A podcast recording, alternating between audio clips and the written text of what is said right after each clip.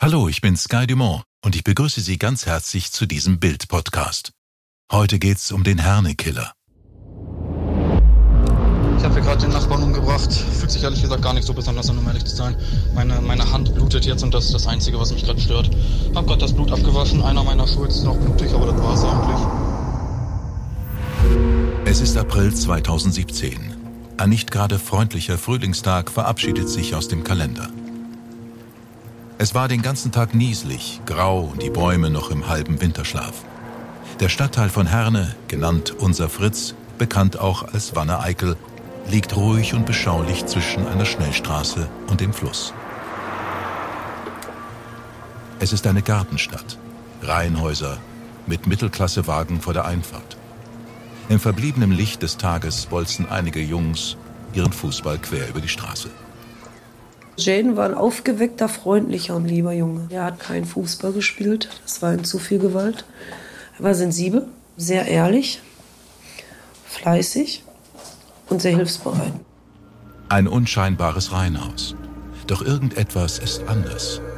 Plüschtiere und Gedenkkarten stapeln sich neben dem Eingang. Blumen liegen verwelkt neben Trauerkerzen an der Einfahrt.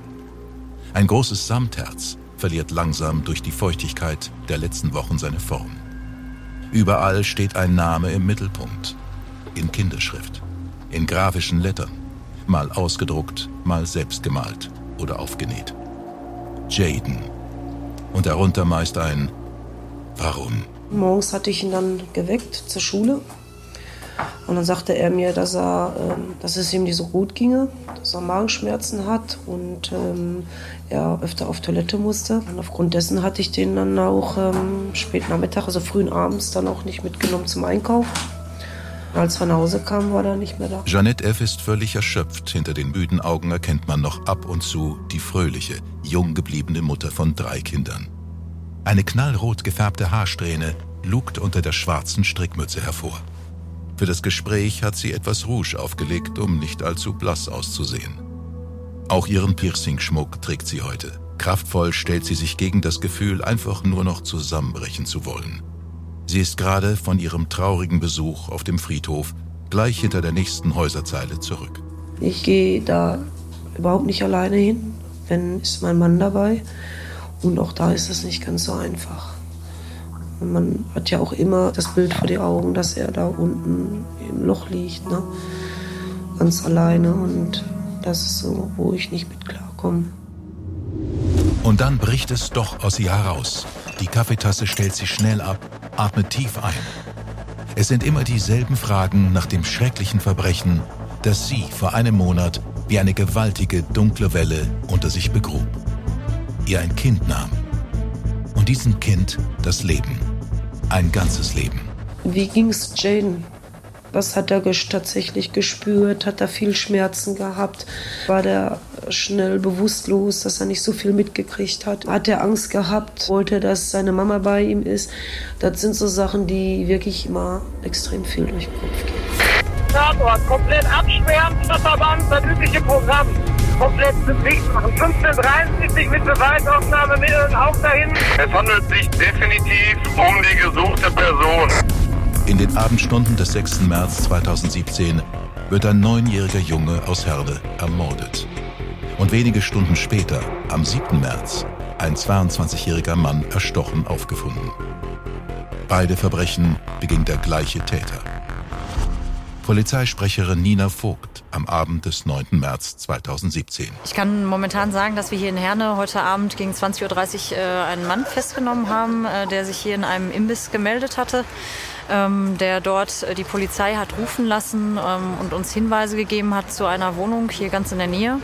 In der Wohnung hat es gebrannt und wir haben dort zudem eine männliche Leiche ähm, gefunden.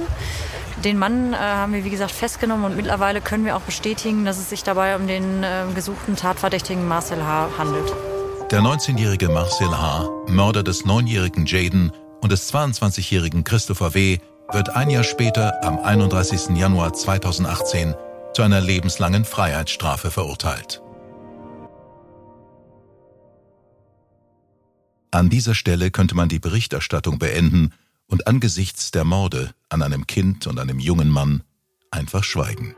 Die Taten des Marcel H. beschäftigen aber noch heute, Jahre nach der Tat, nicht nur die Familie von Jaden, deren Leben nie wieder so sein kann wie vorher, sondern auch Ermittler, Therapeuten, die Polizei und auch die Familie des Täters. Das Besondere an der Tat in äh, Herne ist im Grunde genommen das durchtriebene, das eiskalte und geplante Verhalten, wirklich äh, keinerlei Respekt vor dem Leben zu haben, sondern nur einen ganz persönlichen Macht- und Tötungsrausch zu erleben. Psychotherapeut Christian Lüttke versucht heute, Jahre nach der Tat, so neutral wie möglich zu wirken. Die Sommersonne leuchtet seine Praxis grell aus. Frische Blumen und Wasser für die Gäste stehen auf dem Tisch. Er versucht aus den Details der Ermittlungen, aus den Gesprächen von Bild mit der Opfer- und Täterfamilie, Polizisten und Zeitzeugen ein Psychogramm des damals schnell Hernekiller genannten Täters zu erstellen. Er will die Frage klären, was für ein Mensch ist dieser Marcel damals gewesen? Er war das Nesthäkchen, hat noch zwei ältere Geschwister. Kindergarten war soweit normal. In der Grundschule hat man dann festgestellt, dass er äh, ne, ADS hatte. Da fiel er durch sein Verhalten natürlich auf. Die Mutter von Marcel, eine Nachbarin von Jadens Familie, war wenige Tage vor den Morden mitten im Umzug. Für sie, selbst Mutter mehrerer Kinder, sind die Schmach und die Qual täglich zu wissen, was ihr Sohn angerichtet hat, kaum zu ertragen. Sie zeigt Fotos von Marcel, ein kleiner, schmächtiger Junge, strohblond und schon zeitig mit einer starken Brille auf der Nase. Er bekam dann eine vierjährige Behandlung beim Psychologen. Auf der Realschule hatte er oft Stress mit anderen Mitschülern. Auch Jadens Mutter hat Marcel jeden Tag gesehen und sich schon früh besorgte Gedanken gemacht. In der Öffentlichkeit zeigte dieser unscheinbare Junge von nebenan massive Aggressivität gegenüber seiner eigenen Familie und Fremden. Der war schon sehr auffällig gewesen. Obwohl er direkt unmittelbar neben uns wohnte, hat man den nicht jeden Tag gesehen. Er war irgendwie wie ein Geist. Der hat nie in die Augen geguckt. Und wenn ich ihm begegnet bin, hat er immer auf den Boden geguckt. Und es waren da auch äh, pikante äh, Situationen gewesen, wo ähm, die Schwester auch ihre Freundin da schützen musste, weil sie Angst hatte, dass er ihr irgendwas äh, äh im Körper reinrammt. Und die Schwester hat sie so oft ähm, aufgeregt. Ne? Sie hatte auch ein blaues Auge schon von ihm geschlagen bekommen. Und dann kam sie mit einem blauen Auge rüber und dann hat sie gesagt, die hat ihre Mutter schon so oft gesagt, der muss weggesperrt werden oder braucht psychologische Hilfe. Der ist nicht mehr normal und der ist eine Gefahr für sich und andere. Ne? Marcel war damals ein cholerischer Sonderling, hatte es sehr schwer, Beziehungen aufzubauen. Auch für seine eigene Mutter wurde er immer mehr zum Rätsel. Am Tag des Verbrechens fiel aber auch Michaela L. auf, dass irgendetwas völlig ins Rutschen gekommen war. Ich stand in der Küche und er sagte, Mama, ich fahre zu meinem Freund Arne. Ich werde auch da übernachten. Ich habe ihm das natürlich geglaubt. Und dabei habe ich gemerkt, er schaute mir nicht in die Augen. Aber ich habe das als, naja, ganz normal abgetan. Er packte dann seine Sachen, hat sich dann von mir verabschiedet und ist dann aus dem Haus und sagte dann bis morgen. Dann ist er wohl rübergegangen zu der Nachbarin und hat dann irgendwie nach der Leiter gefragt. Sport ist nicht immer fair. Man muss durch, man muss das an die Seite legen und dann durchgehen. Aber was, wenn aus fair nicht nur faul, sondern ein Mordfall wird? Was scream, get the f out of Mars, get the of Mars. Das hier ist Playing Dirty, Sport und Verbrechen mit Lena Kassel und Daniel Mücksch. Ich und mein Partner in Crime schmeißen uns rein in die spektakulärsten Fälle, in denen Sport zu Verbrechen führt und umgekehrt. Hört rein, jeden Donnerstag ab 0 Uhr überall da, wo es Podcasts gibt. Bewertet uns gerne und vergesst nicht Playing Dirty zu abonnieren. Jadens Mutter erinnert sich aus ihrer Sicht an die letzten Minuten im Leben ihres Sohnes. Sie klammert sich an Fakten und versucht ruhig zu bleiben. Haben wir dann hinter von dem Devin, von den kleineren und auch ähm, von den ganz großen gehört, dass der Nachbar dann hier angeschellt hätte und äh, gefragt hätte, ob Jane rüberkommen kann, die Leiter festhalten. Jeanette F. spürt sofort, dass etwas nicht stimmen kann und geht zu den Nachbarn, bei denen Licht brennt und bei denen Jaden die Leiter halten sollte. Und dann hatte ich angeschellt, keine Reaktion, angeklopft, keine Reaktion. Immer Hallo, Hallo gerufen, aber da hat sich nichts gerührt. Die Kinder haben gesagt, äh, der Marcel hätte den Jaden abgeholt. Drüben brennt überall Licht im ganzen Haus. Ich sag so, aber mach keine offen. Marcels Mutter Michaela L. war noch unterwegs und bekam von Jeanette F. einen panischen Anruf. Als die Nachbarin mich anrief, bei dir im Haus brennt noch Licht. Das kann nicht sein. Sie doch, sagte sie, äh, da brennt Licht und dein Sohn war da, der hat eine Leiter geholt. Dann habe ich auch Schreie gehört, konnte die erst nicht zusortieren, richtig böse Schreie. Ich habe auch sofort eine Gänsehaut gekriegt. Bin nach oben gerannt, bin aus dem Haus rausgerannt, habe geguckt, wo die Schreie herkommen, habe es mitgekriegt, die kommen vom hinterm Haus. Dann kam mir mein Sohn schon entgegen, der Große, und ähm, war am Schreien. Ähm, der Jaden liegt im Keller auf dem Boden, alles ist voller Blut. Ich glaube, der Jaden ist tot. Und dann ist er auch zusammengebrochen. Pascal F., Stiefvater von Jaden, fährt sich im Interview nervös durch die kurz rasierten blonden Haare, setzt dann seine schwarze Baseballkappe wieder auf. Er zieht hastig an einer Zigarette, während das Tattoo an seiner Halsschlagader bebt und er irgendwie versucht, seine muskulösen Oberarme unter Kontrolle zu halten.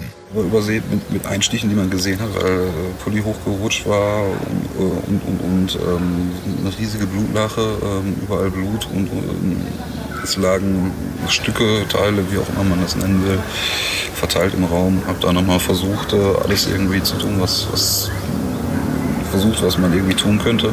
Aber äh, das hat man eigentlich im ersten Moment schon gesehen, dass das keinen Sinn hat. Die Polizei kommt am 6. März gegen 20.30 Uhr in das Haus des 19-jährigen Marcel Hesse in der Fleitestraße im Ortsteil Unser Fritz in Herne an. Zu diesem Zeitpunkt ist der Stiefvater des verschwundenen Jaden mit einem seiner beiden anderen Söhne durch die offenstehende Terrassentür in das Haus gelangt und findet den Jungen im Keller vor. Das neunjährige Opfer weist eine Vielzahl von Messerstichen auf. Die Wiederbelebungsversuche des Stiefvaters bleiben erfolglos. Die ersten beiden Polizeibeamten, die hier als erstes eingetroffen sind, ähm, die habe ich kurz mit in den Keller begleitet. Die haben sich umgedreht, sind wieder hoch. Ähm, die Rettungssanitäter sind inklusive dem Notarzt im Keller. Ähm, ein Rettungssanitäter kam umgehend wieder raus, hat sich bei uns draußen vor dem Haus äh, hingesetzt und äh, der war komplett durch. Der war komplett fertig. Nun hört auch Nachbarin Michaela L. am Telefon, dass offenbar etwas Schreckliches in ihrem ehemaligen Haus passiert ist und fährt zu ihrer alten Adresse. Sie hört dort völlig unerwartet das erste Mal von dem Verdacht, dass ihr Sohn Marcel ein Kindermörder ist. Wir standen da, haben einen Krankenwagen gesehen, mehrere Polizeiautos. Die Nachbarin, die lief da schreiend umher und schrie immer, mein Sohn ist tot, mein Sohn ist tot. Und ich stand da wie Ochs vom Berg und wusste nicht, was los war. Und man ließ mich da auch nicht rein und ich stand da immer noch perplex. Wie, tot? Kann doch nicht sein, was ist passiert? Und dann sagte ein Kripo-Beamter neben mir, ja, ihr Sohn muss wohl äh, den Jaden umgebracht haben mit mehreren Messerstichen. Die Polizei beginnt sofort mit den Ermittlungen. Schnell finden sie die Sprachnachrichten von Marcel H., in denen er sich seiner Tat rühmt, auf der berüchtigten Forenplattform 4chan, die immer wieder durch rechtsextreme, frauenfeindliche, rassistische und gewaltverherrlichende Gruppenchats auffällt. Der 56-jährige Polizeihauptkommissar Volker Schütte aus Bochum ist sachlich, denn Wut darf heute wie damals Ermittlungen nicht behindern. Das äh, Bild oder das Foto von Marcel Hesse, glaube ich, kannte fast jeder deutsche Bundesbürger. Wir hatten es mit einem sehr brutalen Mörder zu tun. Was aber besonders war an dieser Sache, er hat mit seinen Taten gerühmt, er hat sie ins Internet eingestellt, er hat sie kommentiert. Ich habe hier gerade den Nachbarn umgebracht. Fühlt sich ehrlich gesagt gar nicht so besonders an, um ehrlich zu sein. Meine, meine Hand blutet jetzt und das ist das Einzige, was mich gerade stört. Hab gerade das Blut abgewaschen. Einer meiner Schulz ist noch blutig, Auch Andreas Jeschke, Leiter der Mordkommission Chat, war sich sicher, dass der Mörder sich wieder im Internet äußern würde und dass die Ermittler so neue Spuren zur weiteren Fahndung bekommen könnten. Hinzu kam, dass Reporter schnell Wind von dem grausigen Verbrechen bekamen. Bild titelte schon am nächsten Tag 19-Jähriger tötet 9-Jährigen in Tarnkleidung auf der Flucht. Man konnte jetzt nicht mehr, nicht mehr ähm, sich fokussieren auf die reine Fahndung, sondern man musste auch gucken, was wird wo kommuniziert. Und das unter dem Zeitdruck, dass der Täter noch weitere Taten angekündigt hat. Vielleicht locke ich noch einen Nachbar rüber, macht er das Gleiche. Psychotherapeut Christian Lüttke erinnert sich an ähnliche Fälle in seiner Praxisarbeit. Ein Täter sagte mal, im normalen Leben, da bin ich ein Niemand und im Internet bin ich ein Jemand. Also es ist nicht nur eine Trophäe, mit dem er seinen Machtrausch verlängert, sondern es ist für ihn äh, die Möglichkeit, für ein paar Augenblicke die Aufmerksamkeit anderer User zu genießen. Marcel war diese Aufmerksamkeit so wichtig, dass er weitere Morde plante. Er fühlte sich stark und genoss es möglicherweise sogar, dass die Polizei nach ihm suchte und er plötzlich so ein wichtiger Staatsfeind war. Nach Hause konnte er nicht, also ging er zu einem Kumpel, mit dem er schon öfters Computer gespielt hatte.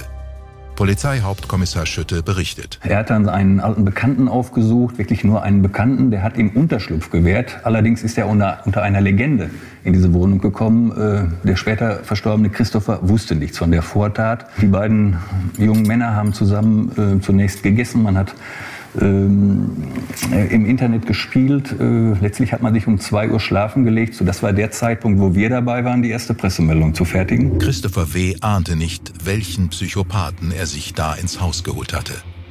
Als er seinen Fehler bemerkte, war es bereits zu spät. Dann ist irgendwann der Christopher morgens wach geworden, hat wie immer wahrscheinlich ins Internet geschaut und hat ja dann, ja, ich sag mal, seinen Bekannten, der direkt neben ihm auf dem Sofa lag, äh, als Mörder im Facebook gesehen. Er hat ihn darauf angesprochen, ja, und man muss sagen, das war wohl das Todesurteil für Christopher, denn dann äh, ist er unmittelbar danach von Marcel Hesse mit 68 Messerstichen bastialisch getötet worden. Dann habe ich jetzt zwei Morde auf dem Hals. Der Chef der Mordkommission streicht sich durch den grauen, fast weißen Bart und denkt zurück, wie er die menschenverachtenden Postings von Marcel wieder und wieder hörte. Wir haben ja auch definitiv äh, Postings von ihm erhalten, in dem er dann weitere Taten angekündigt hat, beziehungsweise davon gesprochen hat. Ich wollte eigentlich ein Mädchen hierher holen, um die zu vergewaltigen. Deswegen haben wir unsere Ermittlungen auch in die Richtung äh, verlagert, dass es sich um eine Frau handelt. Das ist diese Irreführung, die in dem Fall vom Täter auch geschürt wurde. Die Polizei war Marcel schon auf der Spur, aber der hatte Zugang zum Internet und war bestens darüber informiert, wie die Fahndung lief.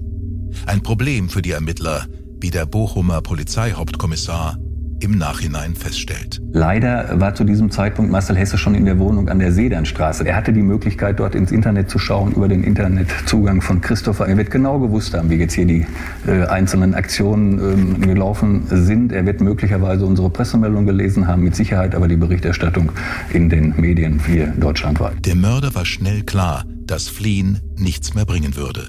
Und er wollte ja auch irgendwie gefasst werden. Was dann nach knapp drei Tagen auch geschah. Am Abend des 9. März 2017 stellte sich Marcel H. in einem griechischen Schnellimbiss an der Bismarckstraße in Herne der Polizei. Seine linke Hand war verletzt. Er wies bei seiner Festnahme darauf hin, dass in der Nähe in der Sedanstraße eine Wohnung brenne. Die Feuerwehr löschte den Brand und fand dort die zweite Leiche. Marcel H. gestand. Er beschrieb die Tat gegenüber der Polizei. Die Nachricht auf eine zweite, möglicherweise getötete Person hatte sich offenkundig auf den Bekannten bezogen, bei dem er kurz nach der Tat Unterschlupf gefunden hatte. Am folgenden Tag tötete er den Bekannten, nachdem dieser angekündigt hatte, die Polizei einzuschalten.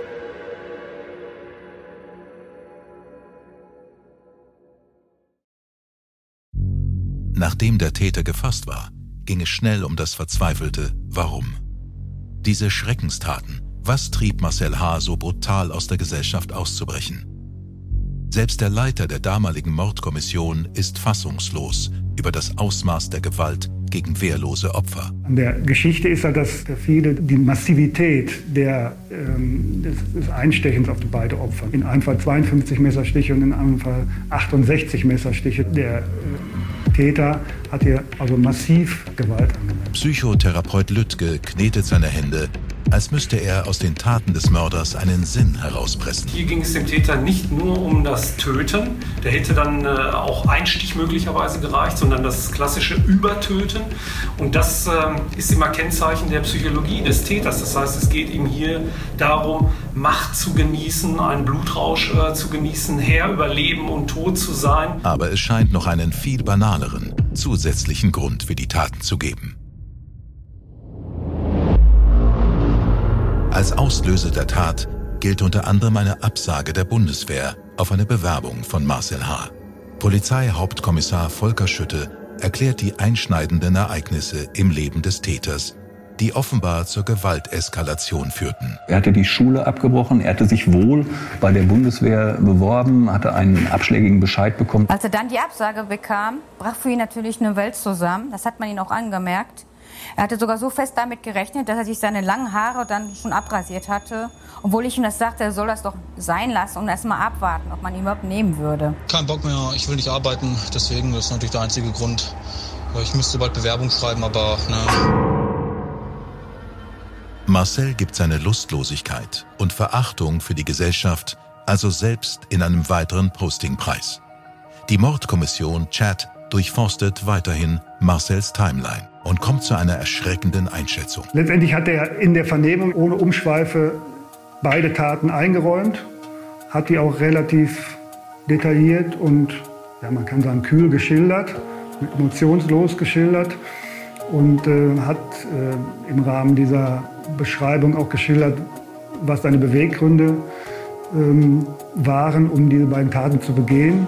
Da sah er sich halt äh, irgendwo auf der Straße. Deswegen hat er sich Gedanken dazu gemacht, wie kann ich diesen Umstand für mich persönlich verändern. Deshalb hat er dann äh, entschieden, etwas tun zu müssen, wo er auf längere Sicht ins Gefängnis kommen würde. Kann das Morden so banal sein? Psychotherapeut Lüttke. Solche Täter haben ein vollständig anderes Unrechtsbewusstsein. Äh, sie sehen sich häufig selber als Opfer, äh, die ja selber keine Liebe, keine Zuwendung erfahren haben. Nee, so das mit den Galgen kriege ich nicht hin. Ich, ich meine, ich könnte mich da jetzt aufhängen, aber... Es gab also halbherzige Selbstmordversuche, die er als Postings angekündigt hatte. Laut Polizei Bochum hatte es diese Versuche auch tatsächlich gegeben wie man von Marcells Mutter erfuhr. Er hätte das Katzenklo umgebaut gehabt zu einem Grill. Er fand noch unten im Keller Kohle, die hat er im Katzenstreu reingetan und hat versucht gehabt, sich damit zu vergiften. Er hat versucht, sich zu strangulieren. Er hat versucht, äh, einen Grill in dem Haus anzuzünden. Das ist nicht ähm, gelungen, obwohl er die Wohnung abgedichtet hat. Dann hat er relativ schnell den Entschluss gefasst, eine Person zu töten. Irgendeine. Selbstmordversuche und dann Mord? Lüttke erklärt das so. Der Täter hat aus meiner Sicht einen relativ hohen Planungsgrad gehabt und ähm, das Andeuten und Ankündigen eines äh, Selbstmordes kann möglicherweise hier der Versuch gewesen sein, äh, das Ganze zu verschleiern, zu verharmlosen oder möglicherweise dann auch äh, für sich persönlich einen Schuldausschließungsgrund im Vorhinein schon mal festzustellen. Es ist also möglich, dass es der Plan war, nach den Morden als Opfer dazustehen, schuldunfähig zu sein und so mit besseren Haftbedingungen davonzukommen. Mordkommissionsleiter Jeschke sieht das ganz klar als Vorsatz. Er wollte schon jemanden töten, aber der Jaden war halt ein Zufallsopfer. Wäre es ein anderer Junge gewesen, hätte er es wahrscheinlich mit diesem Jungen genauso gemacht. Ein Bekenntnis, dass es ihm leid tut, ist zu keiner Zeit gefallen. Also das war schon recht emotionslos und kühl und wie ein Diktat heruntergebetet. Ähm, Von daher hat er sich da, hat er zu keinem Zeitpunkt Reue gezeigt. Psychotherapeut Lüttke nimmt einen Schluck Wasser und äußert seine abschließende Sicht auf den 19-jährigen Mörder. Meiner Einschätzung nach handelt es sich bei dem Täter um einen antisozialen äh, Täter. Äh, früher hat man die als Soziopathen oder Psychopathen bezeichnet, äh, quasi so wie im Schweigen der Lämmer Hannibal Lecter, die Kunstfigur. Das sind Täter, die eiskalt sind. Äh, sie sind durchtrieben, sie sind berechnend, sie haben keine Gefühle, sie kennen keine Gefühle, sie kennen nur Reaktionen auf Gefühle. Und das spiegelt sich zum Teil auch ähm, in dem Brief wieder, den der Täter an seine Mutter geschrieben hat. Eine sehr unpersönliche, herzlose Anrede. Ähm, alles ist ganz sachlich, ganz nüchtern geschrieben. Äh, kein Gefühl von Bedauern, von Reue, von Trauer, ähm, gar nichts. Äh, das ist ein Indiz dann ist die Sorge um äh, das Haustier äh, größer als die Sorge um den Menschen. Und das kennt man bei vielen antisozialen Persönlichkeitsstörungen, äh, dass solche Täter immer noch Reste von Bindung zu Tieren haben, als sie jemals zu einem Menschen hatten. Der Brief des Mördersohns erreichte Marcells Mutter Michaela L. kurz nach der Verhaftung während eines Gesprächs mit den Bildreportern. Kater Schröder döste dabei auf der Küchenbank. Sie öffnet den Brief sofort und liest die eigenartigen Zeilen. Dein Jüngster hier. Ich schätze, aus dem Zen-Kloster wird wohl nichts. Spaß beiseite. Wie geht es dem Schröder? Ich fürchte, er wird nicht mehr leben, wenn ich hier raus bin. Aber pflege wenigstens die Lilly, okay? Meine Schwester hat mir gesagt, du bist froh, dass ich weg bin. Zum einen hoffe ich, dass dies eine defensive Aussage ist, um nicht als die Mutter des Satans zu gelten. Zum anderen würde ich es dir nicht übel nehmen. In jedem Fall, ich hoffe, du hast nichts dagegen, wenn Sandy mein Eigentum an sich nimmt. Hauptsächlich, da sie Interesse hat und es schade fände, wenn ihr sie einfach entsorgt. Solltest du keinen weiteren Kontakt mehr pflegen wollen, gib wenigstens deiner Tochter Bescheid. Damit beide, du und ich, abschließen können. Achte endlich mal auf deine Ernährung, sonst glaube ich, wird der Schröder dich überleben. Ich weiß nicht, wie ich damit umgehen soll, keine Ahnung. Also Wut, Hass, ich habe alles in mir an Gefühlen, die man so haben kann. Und ich weiß, wie das sein muss als Mutter, wenn man seine Kinder verliert. Dann schweigt Michaela L. Sie kann nicht mehr sprechen. Beladen mit einer Schuld, die nicht die ihre ist, wird sie nun weiterleben müssen. Jadens Mutter Jeanette F. hat für sich und ihren Mann Pascal Kaffee gemacht. Aber kein Koffein der Welt hilft gegen diese unendliche Müdigkeit und Zerschlagenheit im Kopf. Es bleibt nur die blanke Verzweiflung. Bei uns in der Trauergruppe heißt er es, weil es für mich nicht mehr menschlich. Er hat sich an ein hilflosen Kind vergangen. Ist für mich kein, kein Mensch mehr. Man kann es nicht, nicht, nicht mal ansatzweise sich vorstellen, ähm, was, was, was jemanden dazu bewegt, einem, einem kleinen Kind so was anzutun. Das kann man nicht nachvollziehen. Also ich werde das auch selber, glaube ich, nie verstehen, was, was da so Hintergründe sind, wieso jemand auf die Idee kommt, sowas zu tun. Ich empfinde einfach nur Hass, Wut und Hass. Und absolut sonst nichts mehr. In der nächsten Ausgabe geht es um den Schneekönig Ronald Mieling. Er gilt auch als deutscher Pablo Escobar. Seine fast schlafwandlerische Coolness brachte ihn viele Jahre ins Gefängnis. Wenn dir dieser Podcast gefällt, bewerte ihn gerne da, wo du ihn hörst. Tatort Deutschland, die Crime-Doku von Bild. Produziert von den Wake World Studios. Projektleitung Lutz Neumann und Simone Terbrack. Produktion Fabian Scheffler und Felix Stäblein. Bildredaktion Christine Wahl, Frank Schneider und Stefan Netzeband. Sprecher Sky Dumont.